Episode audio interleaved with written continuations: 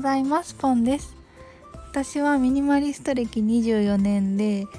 もうね手放すのが好きで大得意なんですね。でそんな私でもなんかやっぱり手放せないものがあってそれがねあのスピードミントンっていうやつなんですよ。スピードミントンって何かっていうとバドミントンの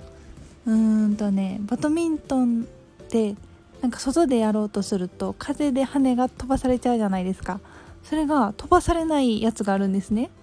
そう。でそれをスピードミントンって言うんですけどあのまあ屋外でもうんと快適にバドミントンができるみたいなコンセプトで作られてるやつでなんかねそれが絶対手放せないんですよね。あでも全然使わないんですけどなんか手放せなくて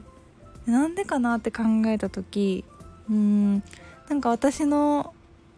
理想でね家族とか夫と一緒に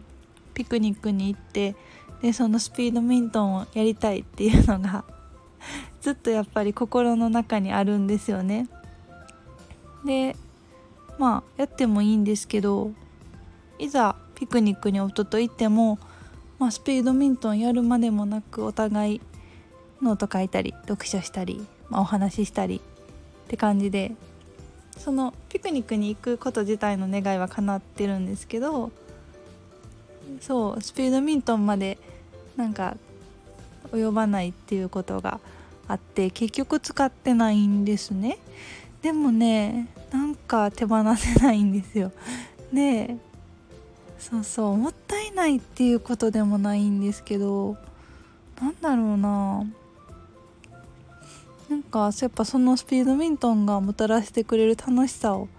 知ってるからかな。あと数回使った時にすごい楽しかったんですよね夫と一緒に。子供みたいに笑いながらあのバドミントンやるのすごい楽しかったからまたやりたいっていう思いもあって。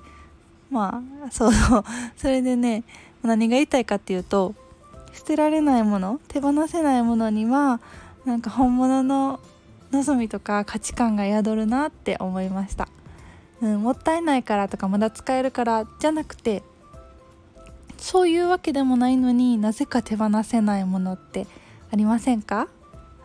うん、そういうところからあなたが本当に大切にしたい価値観とか好きなこと？うん。叶えたいことっていうヒントが隠されているかなって思います。皆さんにとっては何がありますかね？もしよかったら絶対手放せないものとそこに宿るあの皆さんのうん思いを聞かせてほしいです。ではではありがとうございました。